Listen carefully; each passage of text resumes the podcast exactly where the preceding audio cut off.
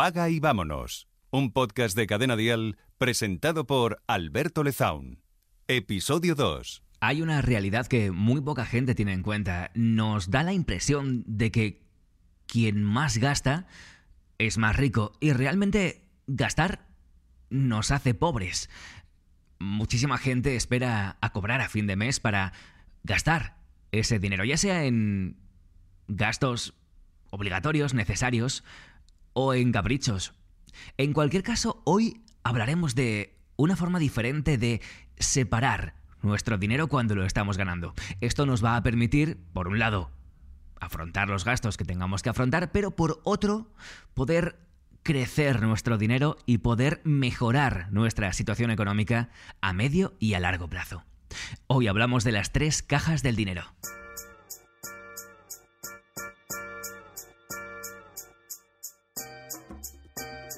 Paga y vámonos con Alberto Lezaun. Bienvenido al episodio 2 de Paga y vámonos, soy Alberto Lezaun.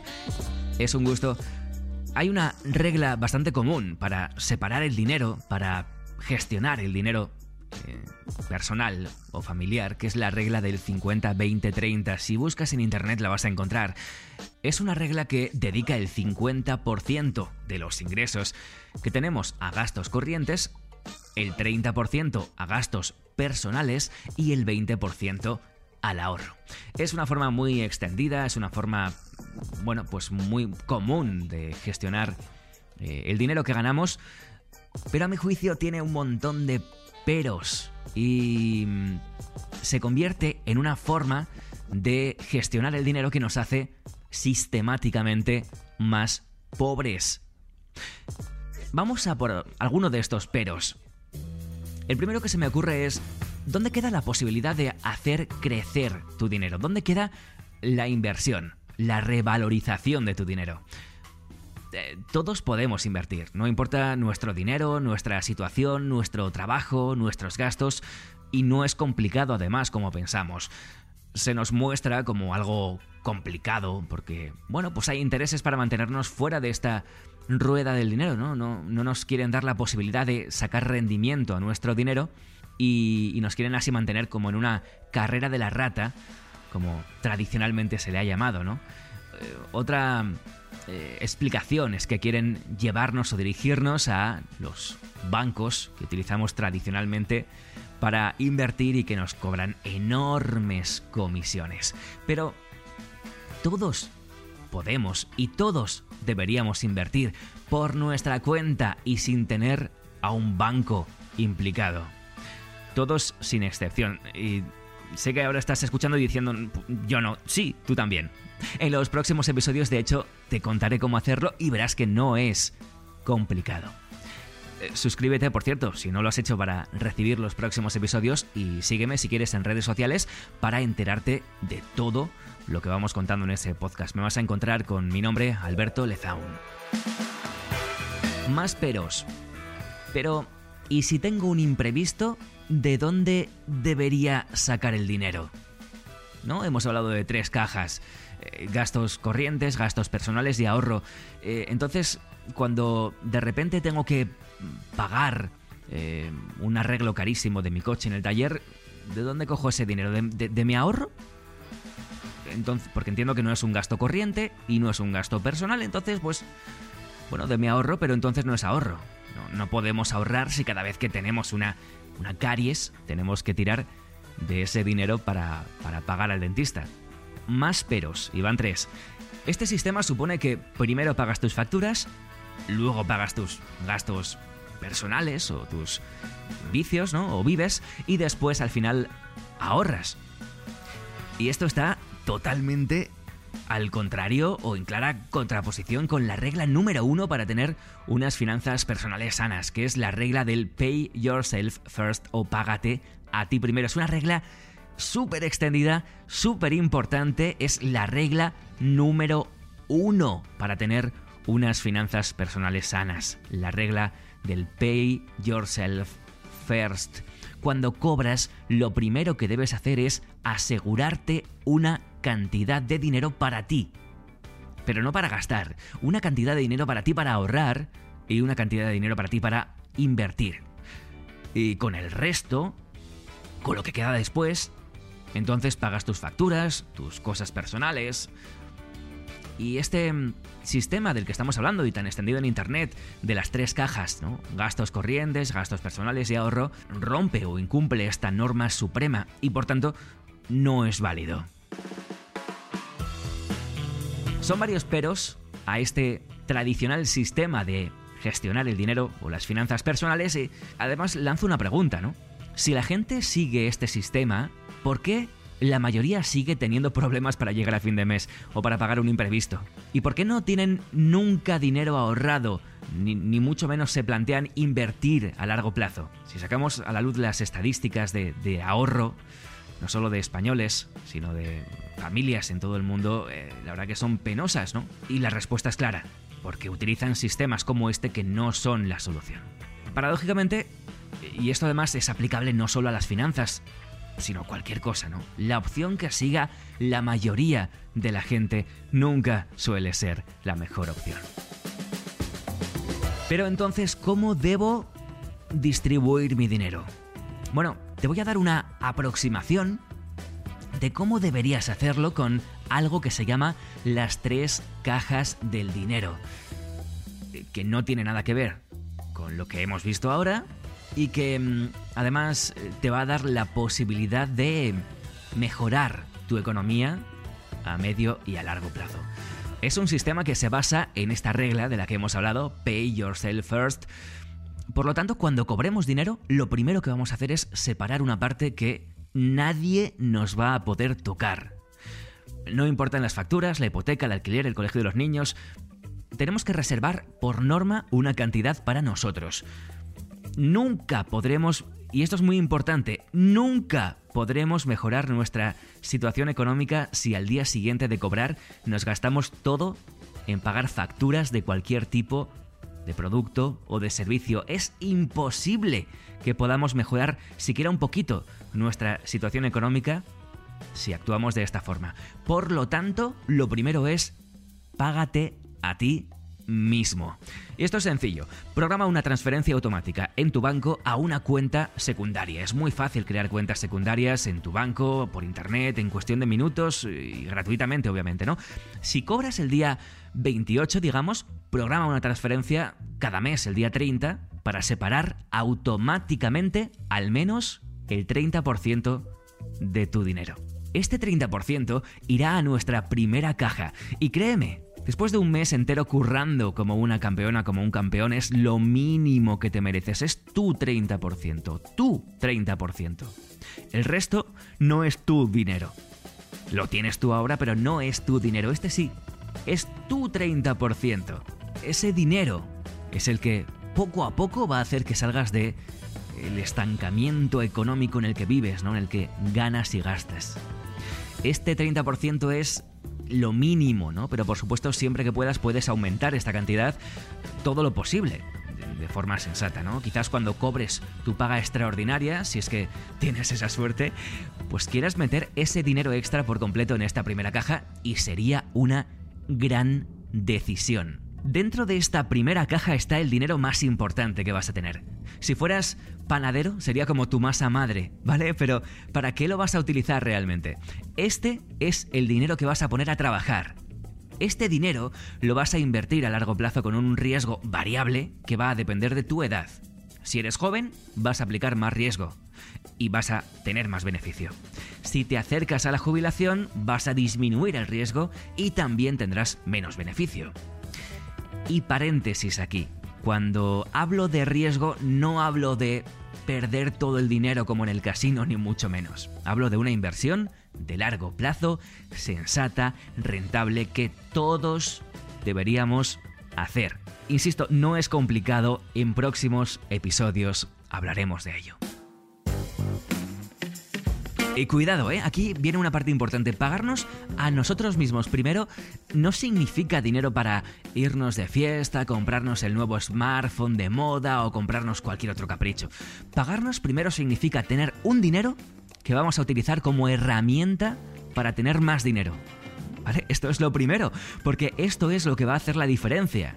Este dinero que vas a separar es dinero que vas a poner a trabajar. Estoy seguro de que a 9 de cada 10 oyentes de este podcast nunca se le ha pasado siquiera por la cabeza separar un dinero para que se convierta en más dinero, para que crezca, para invertirlo.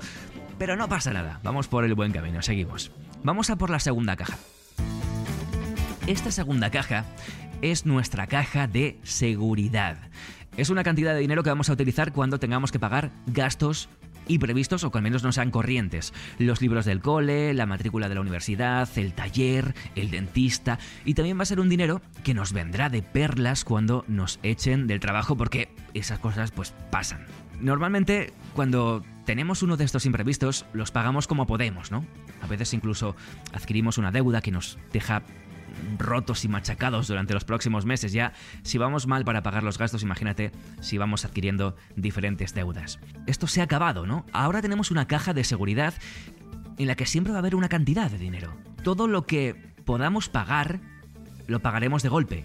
Vamos a huir de, de, pagos en no sé cuántos plazos, por muy sin intereses que sean, porque nunca sabremos si podremos afrontar esos pagos futuros en el futuro. Por lo tanto, tenemos nuestra caja de seguridad, tenemos que afrontar un pago de un implante dental que vale un pastón, cogemos el dinero de nuestra caja de seguridad y lo pagamos del tirón y de golpe. Y después seguimos construyendo nuestra caja de seguridad. En esta segunda caja de seguridad tendrás el dinero que tú consideres, pero hay un consenso que habla de seis meses de gastos corrientes. Es decir, ¿cuánto gastas cada mes? Pues eso multiplicado por seis. Ahí te dejo el dato por si te sirve, pero bueno, al final tienes que valorar cuánto dinero necesitas para este tipo de gastos imprevistos y va a depender de si eres soltera, soltero, tienes familia o qué mm, nivel de vida llevas, ¿no? Evidentemente, quien tiene un Seat Panda va a tener menos gastos imprevistos en arreglos del coche que quien tiene un eh, Mercedes, ¿no? Porque los gastos o el taller, eh, pues evidentemente es mucho más caro. Y así con todo tienes que calcular cuánto dinero necesitas para estos imprevistos y simplemente comenzar a ahorrarlo hasta que lo hayas ahorrado, hasta que lo termines de ahorrar. Ponle que al principio tienes que dedicar un 20% de tus ingresos. Cuando pase el tiempo y tengas la despensa llena, podrás dedicarle un 10, un 5, incluso algún mes no dedicarle nada. Tampoco tiene mucho sentido tener demasiado dinero en nuestra caja de seguridad, ¿eh? que nadie se confunda porque el dinero si no se invierte o se gasta, se deprecia. Cada día el dinero de tu caja de seguridad vale menos dinero por culpa de la inflación. Hablaremos de esto también en próximos episodios. Pero eso no quita que tienes que tener ese dinero en efectivo, en cash, en tu banco, para utilizarlo cuando llegue ese momento. Si consideras que en un momento dado tienes demasiado dinero en esta caja, fantástico, genial. Mueve el excedente. Puedes pasarlo a la primera caja, invertirlo, puedes utilizarlo para darte algún capricho, irte de vacaciones, invitar a tu pareja a un buen restaurante y de esa forma, mes a mes, semana a semana, lo bueno es que este vaso que es tu caja de emergencia vaya rebosando y eso que rebose lo utilices para el resto de cajas. En ese momento estarás comenzando a gestionar tus finanzas de forma eficiente, disfrutando del dinero, pero al mismo tiempo asegurando que cualquier imprevisto no te va a poner en un apuro o viéndolo al revés, asegurando que no vas a tener apuros económicos, pero al mismo tiempo disfrutando del dinero. La forma práctica de hacer esto es nuevamente abriendo una tercera cuenta en tu banco, realizando una transferencia automática cada mes y eh, separar esa cantidad de dinero para tu caja de seguridad. Una vez has separado tu dinero, a por otra cosa. Va sonando bien, ¿no? Paga y vámonos. Date cuenta cómo de momento hemos hablado de rentabilizar nuestro dinero, uno. Luego hemos hablado de asegurarnos una caja de seguridad, dos. Y estas dos primeras cajas son vitales. Si no tienes una caja de seguridad, nunca vas a poder afrontar un imprevisto, por lo tanto siempre vas a vivir agobiada o agobiado. Y si no tienes una primera caja para poder invertir, realmente nunca vas a poder prosperar o mejorar económicamente porque siempre vas a estar ganando para gastar. Mientras no tengas estas dos cajas, no deberías malgastar ni un solo euro en gastos superfluos. Ni un solo euro. Es duro, pero a largo plazo compensa. Solo cuando tengas estas dos primeras cajas puedes comenzar a pensar en renovar la televisión, irte de vacaciones. Recuerda, pay yourself first. Vamos a por la tercera y última caja. Antes te quiero recordar que estás en Paga y Vámonos, el podcast de Cadena Dial que puedes escuchar en la aplicación de Cadena Dial, en cadenadial.com, quizás en algún otro sitio en la red, pero sea donde sea que nos estés escuchando, gracias por estar ahí. Si quieres, suscríbete, si quieres dejarnos un buen comentario, nos encantaría. Y por supuesto, si quieres recomendar este contenido a cualquier otra persona, es muy fácil, ¿no? Coges el enlace, lo compartes en tu Twitter, en tu Facebook o lo pasas por WhatsApp a alguien a quien crees que puede interesarle. Tu grupo de amigos o tu grupo de la familia, por ejemplo, serían eh, dos excelentes lugares a los que mm, eh, poder llevar este podcast y, bueno, poder ayudar a más gente a la que quieres a que mejore sus finanzas. Me harías un favorazo y seguro que a ellos también.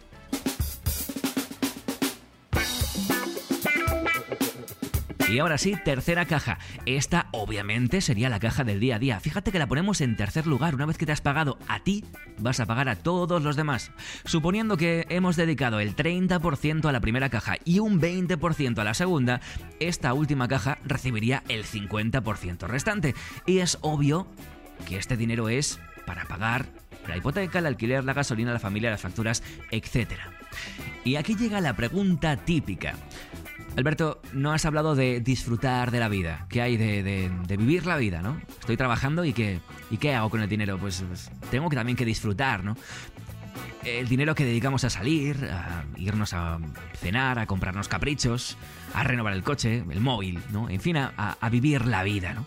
Y fíjate que si no he hablado de esto, ha sido a propósito.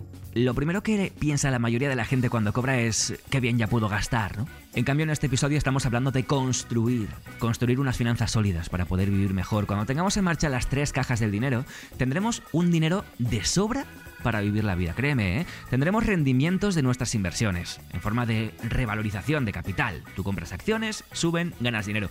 Y en forma de dividendos, apoyas a empresas o compras empresas o participas en empresas que te dan un dinero trimestral o semestral o anual simplemente por tener tu dinero invertido ahí.